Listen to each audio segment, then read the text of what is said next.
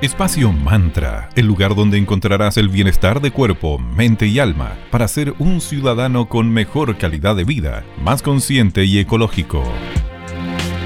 Hola a todas y a todos en Radio Digital. Esperamos que estén muy bien y les damos la bienvenida a Espacio Mantra. Hola Sandrita, buen día. ¿Tú cómo estás? Bien, vale.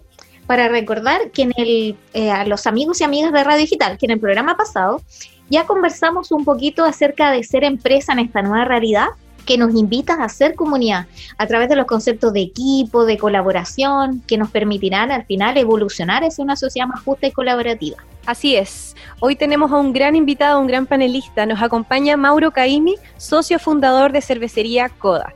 Muy buenos días, Mauro. ¿Cómo estás hoy? Hola, Sandra. Hola, Vale. Muy bien. Llego con mucha energía. Feliz de estar aquí nuevamente eh, y de poder compartir con usted y con, y con todos los auditores y auditoras.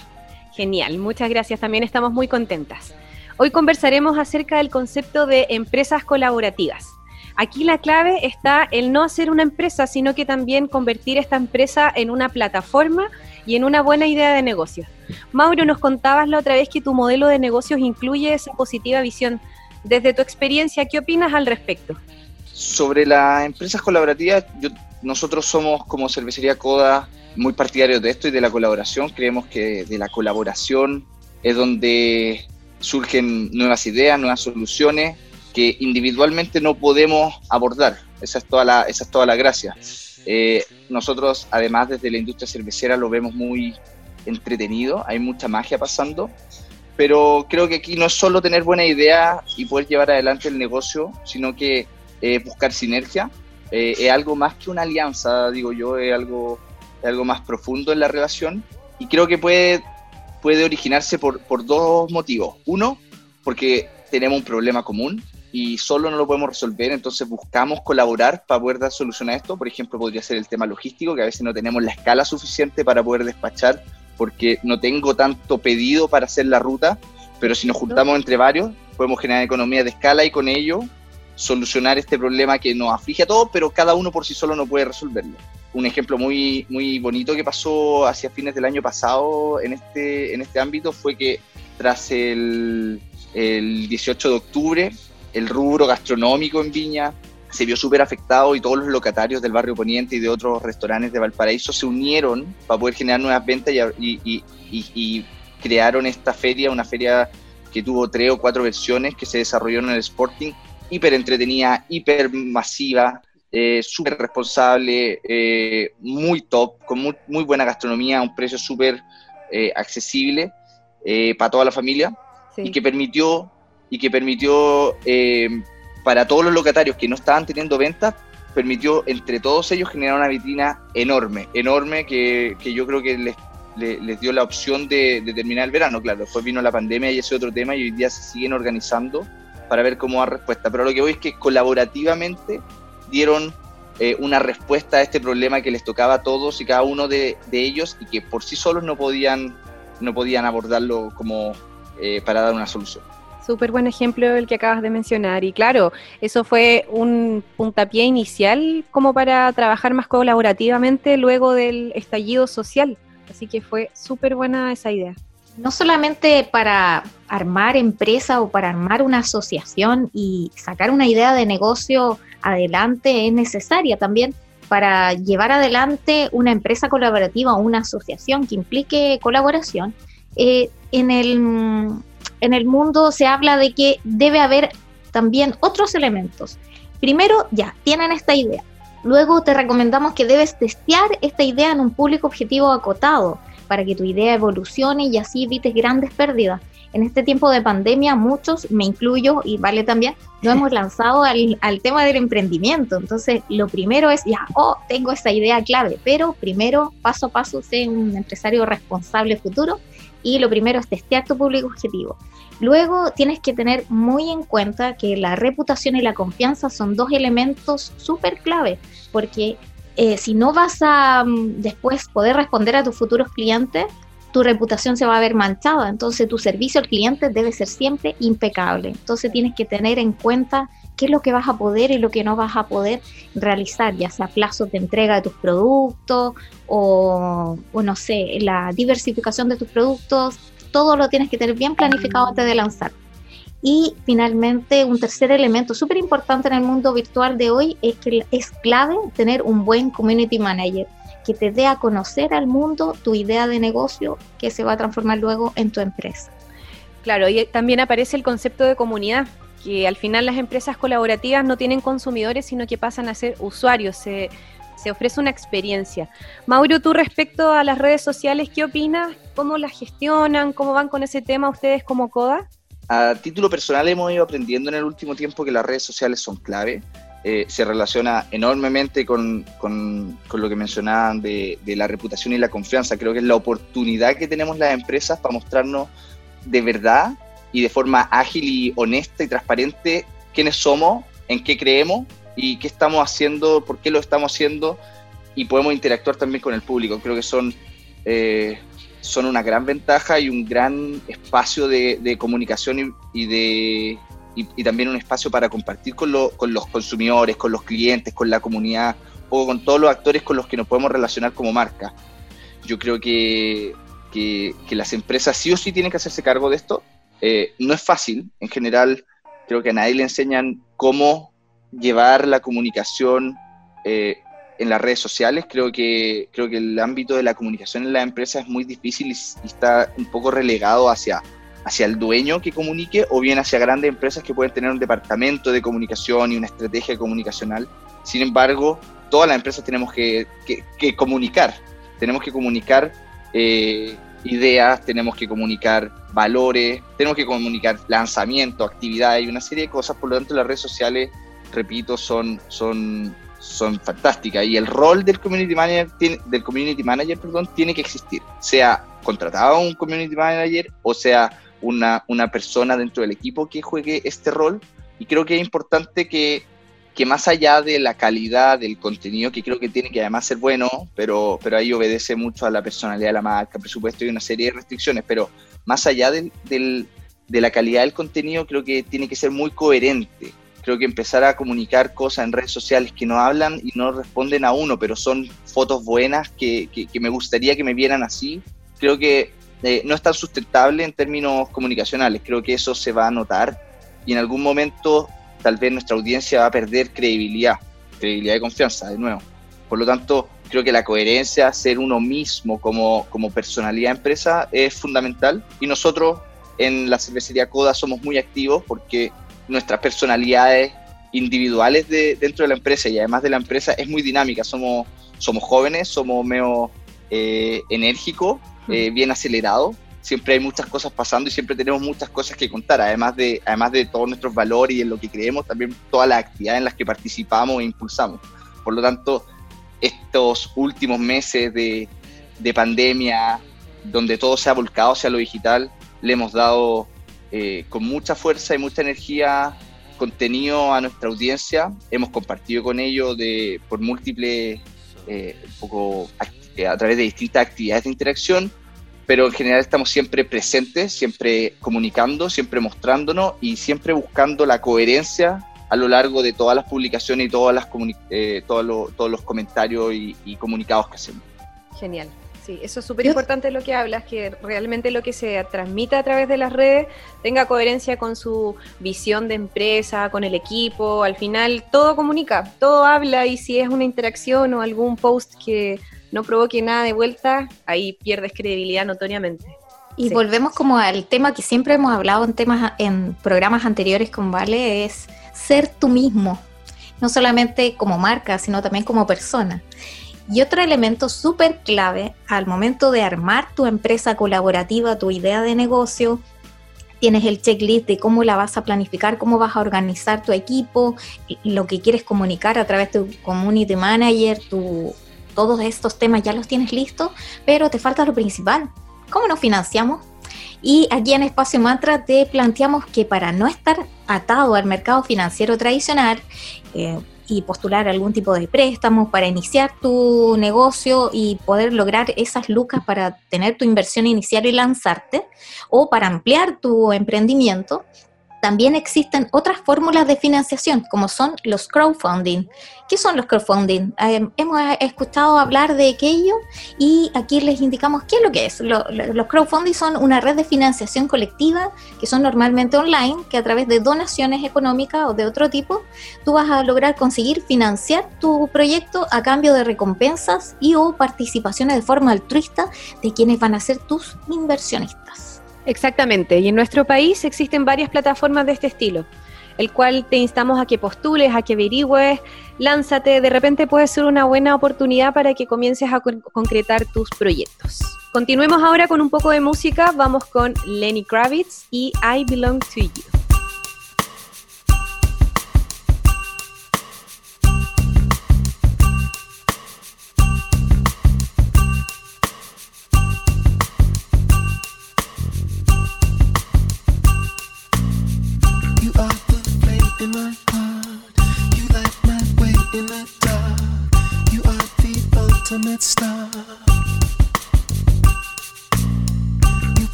Unconditional love takes me to paradise.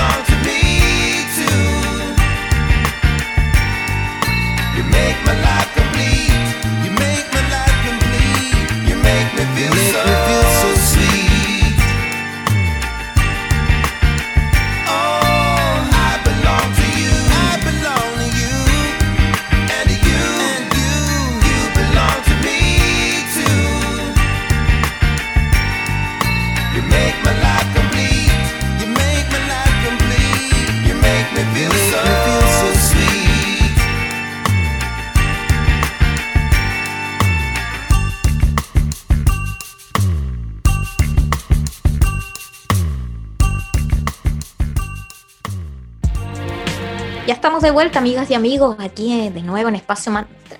Y sigamos con nuestro tema de hoy. A nivel de empresas también se realizan trueques y gracias a la digitalización de la economía se logró un lugar perfecto para que se puedan desarrollar, así ofreciendo una mayor accesibilidad y un gran potencial de crecimiento que permite ahorro para las empresas, sobre todo aquellas que tienen menos recursos. Hoy podemos encontrar distintos marketplaces que permiten llevar a llevar a cabo el intercambio entre cualquier empresa que permita ofrecer sus servicios o productos en, a cambio de otros, como una especie de trueque. Mauro, en el tema de los cerveceros artesanales, ¿existe acá en la región algún tipo de marketplace o plataforma donde todos puedan subir sus productos y hacer intercambios?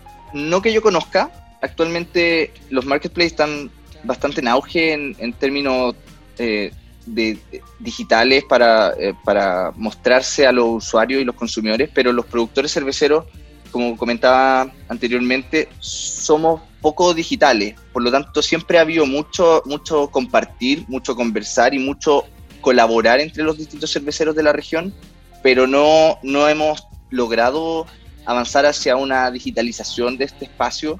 Sin embargo, siempre hay por ejemplo, hay packs colaborativos donde distintos cerveceros se juntan para armar, todos contribuyen con distintos productos y comunitariamente ofrecen esos productos a los, a los consumidores finales. Pero así como un marketplace propiamente tal, no hay uno que yo conozca. Perfecto. Y a futuro podrían subir algún tipo de plataforma donde hacer, no sé, una especie de de evento virtual donde se una todos los cerveceros y entregar como una experiencia a los usuarios. Sería bastante entretenido ahí. Efectivamente, hay, hay lindos desafíos para la industria de, de modernización y de llegar de nuevas formas creativamente a los consumidores finales. Los, los cerveceros y las cerveceras eh, asiduos están siempre buscando formas de descubrir nuevas variedades, por lo tanto necesitamos generar estas vitrinas. Son unas vitrinas de muy bajo costo que permiten eh, llegar a, un, a, una gran masa de, de, consumidores o de público final. Por lo tanto, sí, es un bonito desafío para que colaborativamente se construya. Individualmente uno va a tener su página web y va a poner su esfuerzo ahí, pero, pero uno llega reducidamente solo a su propia audiencia. Y lo que buscamos con el marketplace es ampliar la audiencia sin tener que invertir en, en grandes campañas o, o, inversiones similares en marketing digital, sino que a, través de juntar las distintas audiencias, los distintos públicos, las distintas comunidades de seguidores de cada marca, entonces todas aquellas audiencias se juntan para ir a ver este marketplace y ver todo lo que como cerveceros de la zona tenemos para ofrecer. Genial, nos parece muy interesante que crean esas chances y esas oportunidades de trabajar más colaborativamente y así cooperar en lo que a uno le falte y el otro tenga y así ir equiparando lo que cada uno vaya necesitando. Continuemos entonces con más música. Vamos entonces con The Clash, Rock de Caspa.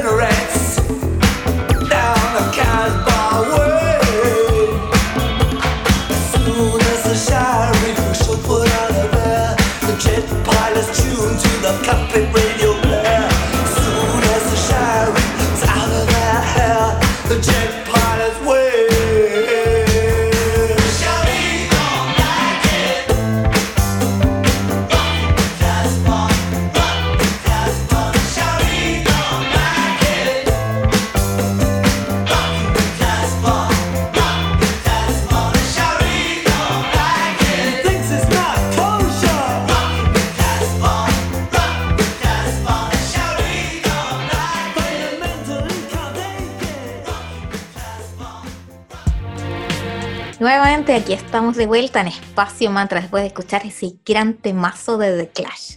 Y seguimos a continuación ahora hablándoles de las empresas B. ¿Qué son las empresas B? Son aquellas que buscan dar una solución a problemas sociales y medioambientales, pero sin perder de vista la rentabilidad, generando así un impacto positivo en la sociedad. Estas se rigen por altos estándares sociales, ambientales y de transparencia, considerando que los intereses financieros de sus accionistas o dueños, pero también teniendo súper en cuenta los intereses a largo plazo, tales como los de tus propios colaboradores, porque aquí no se habla de trabajadores, sino de colaboradores, de tus proveedores y también obviamente de tus clientes, que al final es tu comunidad a la que perteneces y también tienen ojo ahí con eh, que todas sus acciones también estén acorde al cuidado del medio ambiente. Exactamente, y si quieres ser una empresa B, debes certificarte a través de B-Lab, una entidad sin fines de lucro de Estados Unidos. Por medio de una revisión detallada van a ver todos los ámbitos de tu empresa para poder postular entonces hasta a esta certificación. Mauro nos contabas que estaban en proceso para certificarse. ¿Cómo va eso? ¿Lo recomiendas? ¿Ha sido muy complicado? Avanza, avanza, lento pero seguro. Me gustaría contar antes de, explicar dónde, en qué etapa estamos nosotros, explicar un poco el proceso en general para los que estén escuchando y se puedan interesar. Yo creo que la certificación de empresa B es la traducción de lo que estamos haciendo. Nosotros no vamos a certificarnos para tener un certificado, mostrar y entonces ahí somos una buena empresa. Nosotros nos construimos y queremos ser una buena empresa y por lo tanto nos certificamos para poder tener y señalizar a, nuestros consumidores y al mercado eh, qué es lo que estamos haciendo para defender esa filosofía, esa filosofía de empresa consciente. El proceso es súper sencillo, el proceso es gratis, eh, por supuesto hay que dedicarle trabajo, pero todo aquel que esté interesado en esto de certificarse como empresa B, como una empresa buena para el mundo, tiene que entrar a la página de, de BILAB o Sistema B en Chile y realizar la evaluación de impacto B. Es una, es una evaluación, un formulario que se llena online, es largo, pero pero no es más, no más que una hora de trabajo. Y es, es, dinámico, responde a la, a la, al tamaño y a la industria en la que se desempeña cada, cada empresa. Es decir, si yo soy una empresa grande, bueno, entonces me van a ir apareciendo conforme vaya respondiendo preguntas, preguntas de empresas grandes. Si soy yo más chico o me, o me desarrollo, por ejemplo, el tema eh, agrícola en vez de comercializadora, bueno, me va a ir tirando hacia el tema temas de, de la relación con los proveedores y etcétera. Es bien, es bien complejo en cuanto a la lógica que hay detrás del, formulario, pero a la larga lo que va a hacer es tratar de asignarte un puntaje que va, si no me equivoco, de 0 a 120 o 140, que indica qué tan B eres o qué tan buen candidato eres para recibir esta certificación.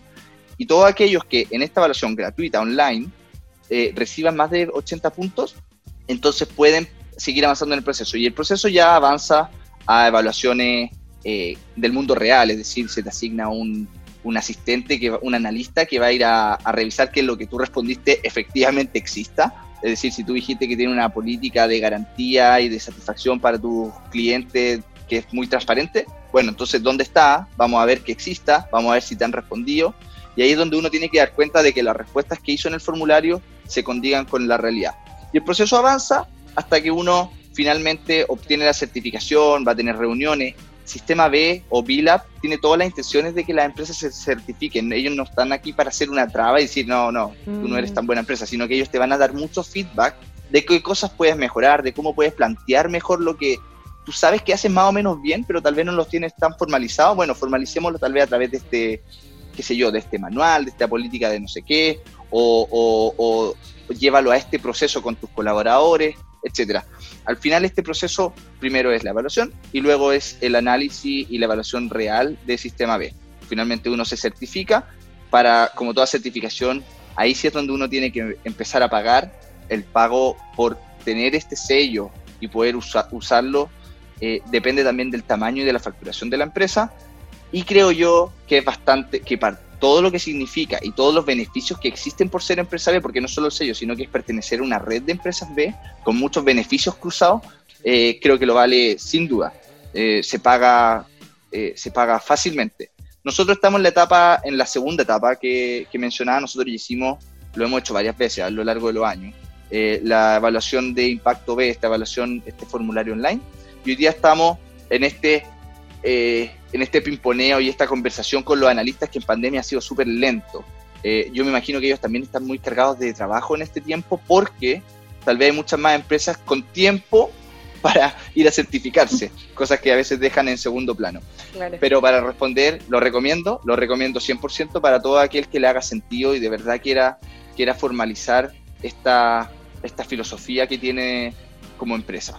Muchas gracias, Mauro. Nos encantó tenerte el día de hoy como panelista y para que sepan nuestros amigas y amigos de Radio Digital, nos vas a estar acompañando una vez por semana con tus consejos y con tu, tu experiencia como empresario regional. Así que súper valioso tu comentario. Como siempre, muchas gracias, Vale. Muchas gracias, Sandra. Eh, hasta la próxima. Nos vemos entonces, nos escuchamos pronto lunes, miércoles y viernes, 9 y media a 10 de la mañana por Digital FM. Cerramos con Modjo y Leiri. Muchas gracias, nos escuchamos pronto. Chao, chao. Chao, chao.